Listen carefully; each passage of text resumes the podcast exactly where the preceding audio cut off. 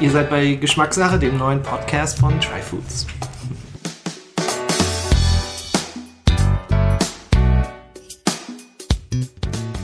So, willkommen zur Geschmackssache, dem Podcast von Tryfoods. Heute freue ich mich riesig hier mit Ursula Heinzelmann zu sitzen und mit ihr über Käse zu sprechen. Und Ursula kenne ich schon eine ganze Zeit. Wir machen beide unter anderem ähm, Verkostungen in der Markthalle 9. Da laufen wir uns manchmal über den Weg.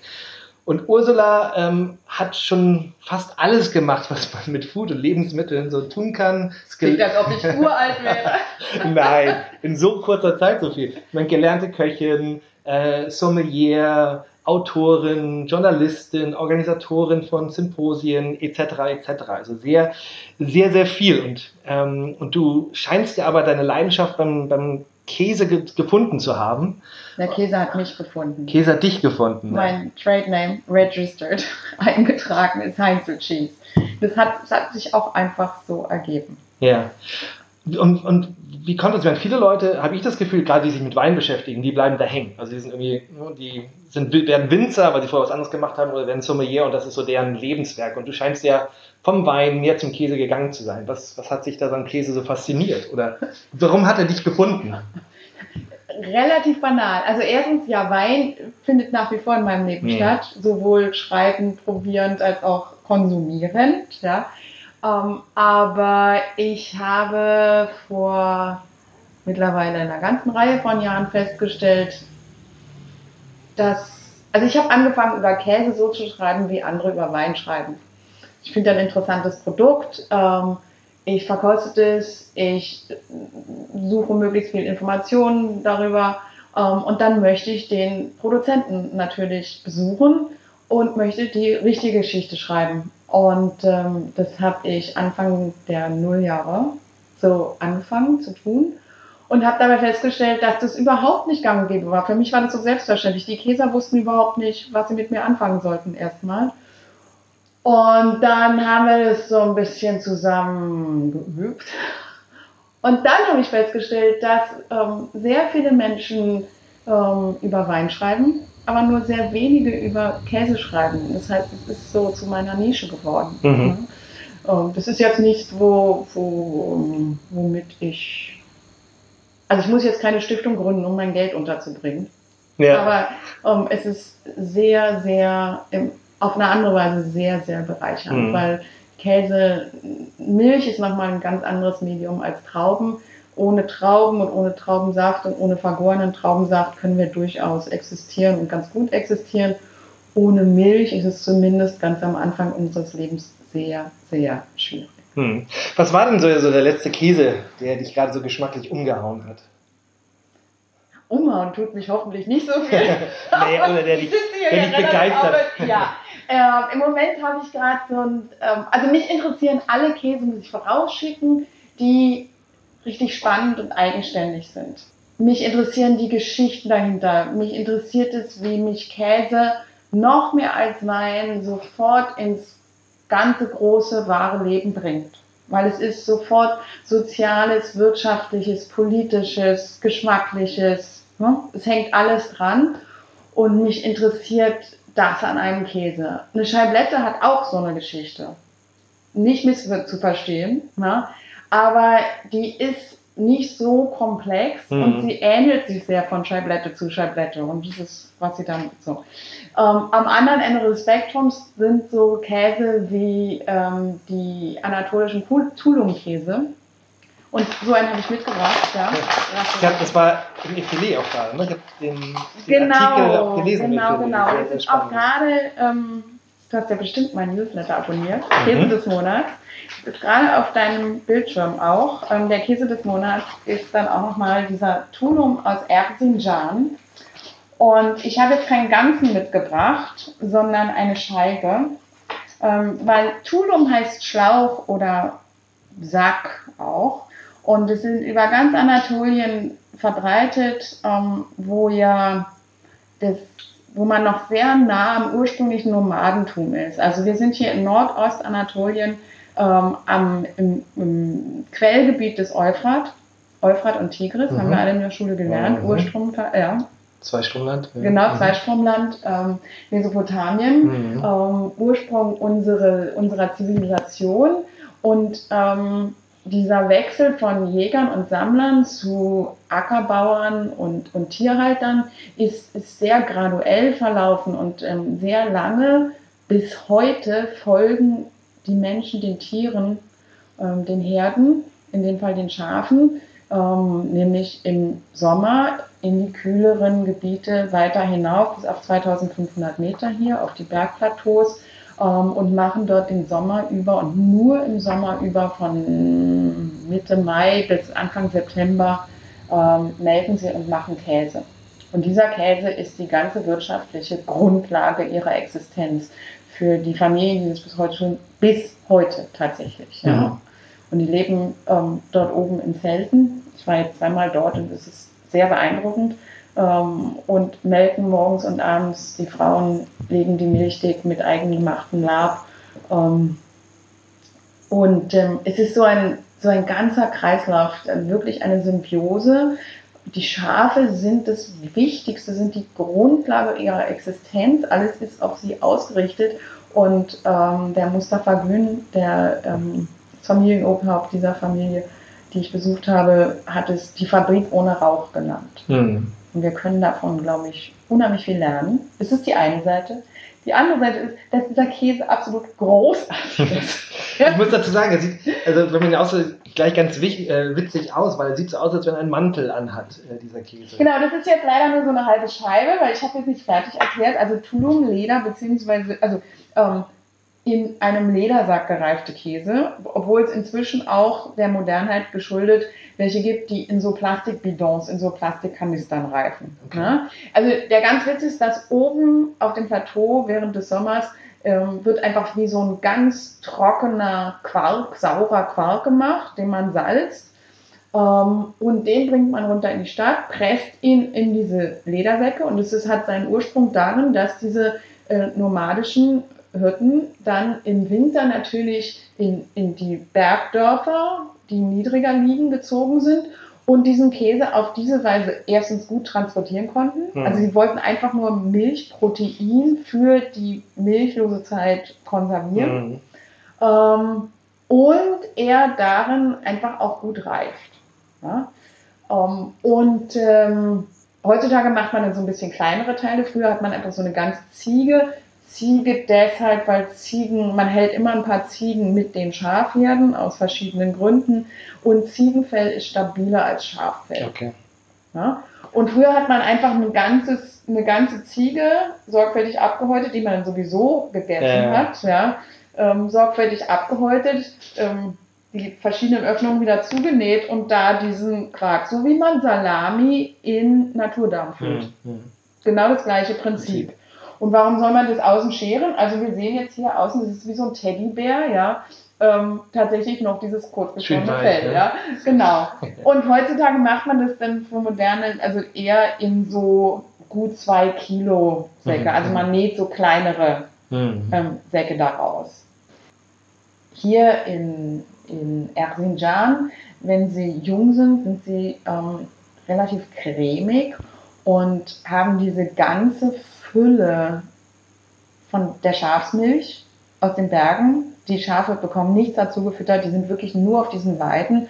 Und Schafmilch ist sowieso, egal wo die Schafe gehalten werden und wie sie gehalten werden, von Natur aus ähm, beinahe doppelt so konzentriert an okay. Protein und an Fett mhm. und an mhm. Mineralstoffen ähm, wie Kuh- oder Ziegenmilch. Das heißt also, Schafsmilch ist immer unglaublich üppig. Ne? Ja, ja. Ähm, wenn man frische Schafsmilch von einem guten Produzenten irgendwo probiert, und die so ganz leicht gekühlt, frisch nach dem Melken, das ist wie ein frisch geschmolzenes Gelato. Das hat schon so, so Milchspeiseeis. Das, mm. ach, das ist an sich schon so toll. Ja. Ne? Und dann kommt dazu, ähm, durch die Art, wie sie den Käse machen, ähm, der ist nicht wirklich cremig, sondern wie ein ganz fest gepresster Quark. Aber durch auch den etwas höheren Fettanteil ist er trotzdem nicht trocken, sondern schmilzt dann schon irgendwie auf der Zunge. Ähm, und ähm, dieses Mineralische verbindet sich mit dem Salz. Und gerade wenn man meint, oh, das ist schon irgendwie wirklich sehr üppig, hier geht sehr, sehr viel ab, wie so eine ganz konzentrierte Fleischsoße oder sowas, also auch sehr viel Umami. Ne? Mhm. Dann kommt die Säure, die am Anfang so ganz diskret ist, dann schwimmt die sich so frei ähm, und, und macht das alles dann doch wieder irgendwie erfrischend und beschwingt. So ein bisschen wie in richtig guten, milchsauer vergorenen Salzgurken. Ah, Ja? Wo man zum Schluss hat man was ganz Erfrischendes, Ja. Herbes Ja. im Mund. Ja? okay. Ich glaube, du möchtest jetzt probieren. Ich, oder? und die, ob ich das nachvollziehen kann. Ne? Also, du musst mir das ja auch nicht irgendwie glauben. Ja? wie gehst du, während ich jetzt probiere, kannst du, Ja. kannst du nochmal vielleicht kurz erklären, wenn, du machst ja auch viele Verkostungen zu Käse. Wie gehst du normalerweise vor, wenn du einen Käse verkostest? Also worauf achtest du da? Genau, also erstmal technisch, genau, bevor du den jetzt direkt in den Mund Mhm. steckst. Also man möchte den natürlich, man möchte mit allen Sinnen irgendwie erfassen. Ähm, du möchtest den genau anschauen. Ja? In dem Fall, also gibt es natürlich viel, ähm, aber auch so bei einem ganz normalen Stück Käse. Wie sieht die Rinde aus? Wie sieht das überhaupt alles aus? Gibt es Löcher? Gibt es nicht? Da, da, da, Mhm. da. Wie ist die Farbe? Ähm, und dann möchtest du vor allen Dingen auch riechen. Und zwar bei einem Käse, der eine normale Rinde hat, du möchtest innen riechen, du möchtest außen riechen und richtig riechen. Also nicht nur, wir können nämlich ziemlich gut riechen, ne? ähm, anders als allgemein immer angenommen wird. So richtig schnüffeln so. Und, und Geruchssinn geht sofort direkt ins Hirn, ohne Umweg. Das heißt, da ist man auch, sollte man wirklich richtig sich darauf konzentrieren. Das kann ähm, Empfindungen auslösen, von denen wir gar nicht mehr wussten, dass sie da sind. Ja? Ähm, Marcel Proust, die Madeleine, der Lindenblütentee. Ja? Es stumpft aber auch schnell ab. Ja. Also weil wir nehmen nur das wahr, was neu ist. Das heißt, wenn wir dreimal gerochen haben, dann Hm. sind wir nicht mehr ganz so alert. Und dann, du hast den schon jetzt in den Fingern, das ist sehr schön, ja, das sind Tastinstrumente, da möchte man auch ähm, fühlen, wie, wie ist die Textur, wie ist wie elastisch, wie Mhm. nicht elastisch, wie weich, wie fest. Ähm, und dann auch, wenn wir ein Stück in den Mund nehmen, dann auch erstmal den Mund als Tastinstrument begreifen, weil und, und mit der Zunge den Käse am Gaumen oben zerdrücken, eher als wie ihn zu kauen und beobachten, was dabei passiert, weil von dem, was wir Geschmack nennen, also im Sinne von schmeckt mir oder schmeckt mir nicht, ähm, davon ist ein ganz, ganz großer und quasi entscheidender Teil ist, wie fühlt sich das an? Ja, wir möchten gerne angenehme Gefühle haben. Das heißt, wenn was mehlig und trocken und grieselig auf der Zunge sich auflöst, dann ist es einfach nicht, nicht angenehm. Ähm, es kann kleben am Gaumen, es kann sich auflösen wie Sahne, es kann sich auflösen wie Butter. Es gibt ganz unterschiedliche Gefühle und das, das ähm, oder Empfindungen und der Unterschied zwischen zwei Käsen, wenn wir jetzt zum Beispiel zwei Bergkäse haben, ne? Ähm, oder zwei verschiedene Gouda, die an sich so nominell erstmal zwei sehr ähnliche Käse sind. Und der eine, wenn ich das aus Händlerseite so mal sehe, der läuft total in der Theke und der andere, obwohl er doch eigentlich quasi der gleiche Käse ist, der bewegt sich überhaupt nicht. Dann kann dies der Unterschied sein, dass der Hm. eine einen saftigen Eindruck hinterlässt, obwohl es ein Hartkäse ist, und der andere sowas trocken, mehliges, körniges hinterlässt. Ja? Und da ist dieser Käse für mich so, ähm, ist, hat wie gesagt, erstmal so ein Bein, der schrabt so am Trockenen vorbei. Ja? Und Das ist dann eine- ist in der nächste Schritt ist dann eben hinzuschauen, so, okay, was geht mit den Grundgeschmacksarten ab, wo ist Süße, ja? Vom, immer in Milch spielt immer eine Rolle, Süße, wo ist salzig, wie ist das Salz eingebunden, ja?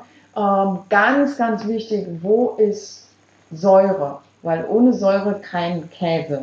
Das ist unsere, Grund, äh, unsere Grundmethode, um die Milch haltbar zu machen in Form von Käse, ist zuerst mal der Abbau von Milchzucker, Laktose, über die wir alle immer so viel reden, ähm, durch Milchsäurebakterien eben zu Milchsäure.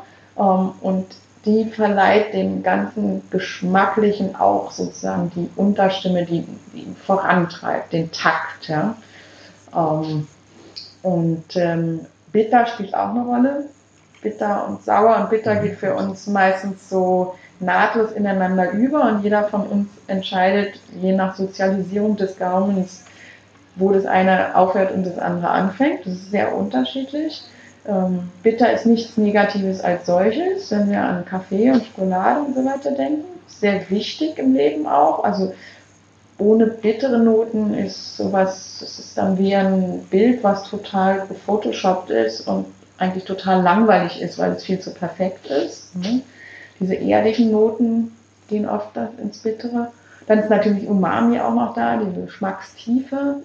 Und dann letztendlich, da brauchen wir wahrscheinlich schon noch mehr ein neues Stück, denn du Käse ist ja doch schon beinahe weg, genau. ich mümmel hier vor mich hin. Ja, genau. ähm, dann ist ganz wichtig, jedes Mal, wenn wir schlucken, ähm, atmen wir aus. Und beim Ausatmen geht ein, ein, Schub von den Aromen, die sich freigesetzt haben, ähm, retronasal, also durch den Rachenraum, wiederum ins Riechorgan. Ähm, und das ist die zweite Stufe des Riechens. Und ähm, das Interessante ist, und das habe ich auch erst vor kurzem so richtig begriffen, ähm, ist, dass wir vorne durch die Nase, also orthonasal, wie man sagt, ähm, anderes riechen als wie retronasal. Das heißt, es ist keine, es ist keine Alternative, sondern es ist wiederum eine Zusatzinformation. Und wenn wir das alles ganz aufmerksam wirklich beobachten, eine halbe Stunde später, dann haben wir wirklich ähm, den, den Käse in dem Fall rundherum wahrgenommen. Und wenn wir das dann noch in Worte übersetzen, dann haben wir schon beinahe einen Doktortitel. Auf jeden Fall gerade auch bei den Aromen, was ist ja von also was wir, was wir geruchstechnisch wahrnehmen, fällt ja vielen Leuten schwer, das in Worte zu fassen. Ähm, ja. Geschmack im Mund, was wir wahrnehmen, ist oft noch einfacher zu sagen, es schmecke ich was, was sauer ist, bitter ist, süß ja. ist. Aber diese ganzen Aromenwelten, ich glaube, das ist gerade das, was natürlich, was auf der einen Seite ja so schön ist, weil da ja so, so viel passieren kann. Ne? Mit dem Geschmack sind nur fünf Dinge, aber Aromen, es können ja hunderte, tausende verschiedene Sachen sein. Ähm, ja. aber das ist natürlich, schwieriger. Und gerade wenn man, und ich glaube, da kommt ja immer diese Sache rein, ähm, ein Stück weit das auch für Produktkategorien zu lernen und da reinzukommen und immer mal wieder probieren. Sich ein Vokabular zu schaffen, ja, auf alle Fälle. Weil das Interessante ist auch, dass, also Textur ist ein großer Block in dem, was wir als Geschmack, was eigentlich Flavor ist, ähm, ähm, was, was wir dort wahrnehmen. Und das andere ist zu einem ganz, ganz großen Teil Riechen. Viel mehr als das schmecken als solches auf der Zunge, am Gaumen. Und ähm, dass wir sofort, also Geschmack findet nicht mh, hm, von außen statt. Die Geschmacksmoleküle, es sind die Moleküle in, sagen, bleiben wir beim Käse, angelegt, die das auslösen, aus denen wir das zusammenbauen. Aber der Geschmack an sich, der findet bei uns im Hirn statt. Überall diese Wahrnehmung. Mhm. Und ähm, was wir da zusammenbauen, ist, sind Bilder sind so wie wir können uns, wir, wir, wir sehen Menschen auf der Straße und wir können uns Gesichter sehr, sehr gut merken. Auch wenn uns die Namen dazu nicht immer einfallen. Aber die Gesichter an sich haben wir sofort abgespeichert. Aber wenn wir sie beschreiben sollen, wenn wir das, diese Eindrücke ähm, in Worte übersetzen sollen, dann haben wir ein echtes Problem, Problem weil, weil das Bild zusammenbauen ganz anders funktioniert als ja, ja. Weil wir es im, ganz, im, Ganzen wahrnehmen und nicht in, in den Teilen. Genau. Ähm, weil es zwei unterschiedliche ja, Systeme sind. Ja. Also ich, bei, mir, bei dem habe ich echt, bei dem Käse habe ich so, so Assoziationen. Ähm, also man hat irgendwas, das hat was Wildes irgendwie, finde ich, dieser Käse. Also ich habe da sowas. Also wild im Gegensatz zu? Ja, also dieses, was wäre denn jetzt das Zivilisierte dazu? Nee, wild, also wild, ich sehe, so eine, ich sehe eher so eine wilde Landschaft oder so eine, also eben nicht, ich sehe jetzt nicht irgendwie ein, ein, Käse aus der Stadt oder irgendwie, weißt du, oder das ist irgendwie ein mhm. Bauernhof, der direkt irgendwo in so einem Vorort ist und, mhm. und, da sind, da sind Zäune drumherum und da sind die, sondern das hat was, was ursprüngliches, finde ich, was Wildes. Also ich sehe eben auch so eine, so eine, so eine steinige Landschaft da vor mir, wo, also ich, wenn man den isst, kann man sich so wirklich vorstellen, wie jetzt, wo die Schafe da in diesem Hochland rumlaufen über Steine. Ähm, ähm, das, das, das habe ich. Ziemlich grün. Ziemlich grün, ja. Also ich habe aber, ja, ich habe. hoch. Okay, ja? aber ich habe, ich habe, also ich habe eher so eine, also beim Geschmack ist eine Assoziation von ein bisschen was mhm. hagerem, ähm, äh, ja. wilden, so, mhm. so. Ähm, Verstehe. Bei, bei, wenn ich, wenn ich so in Bilder denke. Ne? Mhm. Und, und interessant finde ich, dass der erstmal, wenn man ihn so riecht, hat er was Strenges, also so wirklich so Bauernhof, also wenn man da, mhm. ne, also wirklich so Tiere riecht, sage ich mal, und und dann geschmacklich kommen aber die ganzen Sachen, die du auch ja beschrieben hattest, da, dazu. Also dieses wirklich dieses äh, die Umami-Noten, diese, diese, Säure, da ist eine leichte Süße auch da, da also da, da, passiert viel bei dem auf jeden Fall. Ähm, ja, was du vielleicht als wild bezeichnest, ähm, ähm, ist das, also wir reden ja zumindest in der Szene. So, jetzt ähm, kommt wieder Slow Food ähm, Cheese Messe in Bra, jetzt im September. Und da ist ja dieses Jahr, nachdem sie vor zwei Jahren sich sehr für Rohmilch, also unbehandelte, nicht erhitzte Milch als ähm, Grundlage für Käse eingesetzt haben, haben sie, setzen sie dieses Jahr noch eins drauf und ähm, reservieren eine besondere ähm, Halle für Käse, die auch ohne ähm, zugekaufte Kulturen mhm. äh, gemacht werden. Dazu muss man wissen, dass also was Kulturen sind ganz viele, also was wir Kulturen nennen, Bakterienstämme, ähm, wie eben zum Beispiel diese Milchsäurebakterien, ganz wichtig und dann sowieso kein Käse. Und es ist ja ähm, immer eine, eine Balance, ein Balanceakt zwischen mhm. einerseits, wir wollen diese Milch konservieren und wir möchten etwas sehr Individuelles, andererseits aber auch arbeiten wir in einem ökonomischen System ähm, und der Markt braucht, wir brauchen eine gewisse Vorhersehbarkeit, um ja, diesen Markt zu versorgen. Ja. Ne? Deshalb ähm, kaufen wir sogenannte Starterkulturen, die diese Milchsäurebildung anschieben, dazu, mit denen man mh, so ungefähr so wie ein vorgefertigtes Backpulver. Ja. Ähm, Oder kann man es vielleicht mit Wein, spontan Vergehung, also Hefe aus natürlicher Hefe wäre so zugekaufte Hefe? Ja, genau. Das kann man sehr gut vergleichen. Ähm, und damit kann man das auch in gewisse Richtungen schieben. Das beim Wein ja auch so, ne? Das man, genau. Das andere nicht, weil würde man immer sagen, das spricht dann mehr über das Terroir oder genau, also der Wein ist dann. Genau, genau. Und es ist ähm, aber natürlich auch immer mit Risiken verbunden, ja. Ähm, weil wenn ich diese Kulturen aus meiner eigenen, also immer weiterziehe, man kann das zum Beispiel über die gesäuerte Molke machen, ja, ähm, wie man das in der Alpkäserei macht da funktioniert es gut, weil ich jeden Tag denselben Käse mache, dieselbe Prozedur, also den gleichen Käse mache. In der Hochkäserei, wo ich vielleicht ähm, jeden Tag eine andere Sorte mache, ähm, weil ich ähm, eine gewisse äh, Vielfalt haben möchte im Laden, funktioniert das weniger gut. Also das ist nicht nur unproblematisch. Mhm. Ähm, hier in dem Fall, gerade bei Schafsmilch, das habe ich öfter schon beobachtet, ähm, beim Pecorino zum Beispiel, also bei den besten Pecorino, die sehr ähm, äh, traditionell arbeiten in Sardinien, die scheren sich auch überhaupt nicht um Starterkulturen und diesem Anschieben der Säuerung am Anfang, sondern die legen die Milch einfach dick. Und so ist es hier auch. Ähm, die Milch bringt anscheinend so viel eigene Säurungskulturen schon mit, dass dieses Zusetzen von anderen Kulturen gar nicht notwendig ist. Und wir sind auch sozusagen in der freien Wildbahn, die melken mit der Hand auf der freien Wiese. Ne? Das heißt, die Milch ist super komplex. Dadurch, mhm. dass sie auch nicht pasteurisiert, also nicht erhitzt wird, bringt die eine unglaubliche Komplexität sowieso an Kulturen mit. Und das ist das, was hauptsächlich ähm, mhm. die Käse die so entstehen. Und das ist jetzt ein Extrembeispiel. Ne? Dadurch entsteht diese Vielfalt, das, was du schmeckst, was so, so, was, wo so viel abgeht. Ne? Mhm. Dagegen ein Käse, den ich mache aus einer Milch, die, die sowieso schon mal aus einer Stallhaltung und, und ähm, von sagen wir mal, Kühen, die relativ viel Milch geben, weil sie so gezüchtet sind und weil sie auch so gefüttert werden mit Kraftfutter. Ähm, und dann erhitzt sich diese Milch auch noch, das heißt, mache einem alle Kulturen, was sie mitbringen, platt ähm, und setze dann eine Auswahl von Kulturen wiederum gefriergetrocknet von entsprechenden Konzernen dazu, dann ist es nachgebaut und ergibt ein vorhersehbares Produkt, was aber lange nicht diese, diese Tiefe und Komplexität ja. hat. Also kann man, da mal vielleicht kurz nachgehakt ja. oder eingehakt, aus deiner Sicht, kann man einen geschmacklich interessanten Käse aus pasteurisierter Milch machen? Ist das möglich? Absolut. Oder? Also erstmal muss man mal Käse machen können. Mhm. Also Rohmilchkäse als solche, das ist kein Qualitätsmerkmal. Mhm. Wenn die Milch, da kann sie noch so unbehandelt sein, wenn die Milch nicht gut ist, per se, äh, wenn ich die nicht gut verarbeite und mich mit dem Käsemachen nicht auskenne, dann ähm, hilft das alles nichts. Mhm. Ja?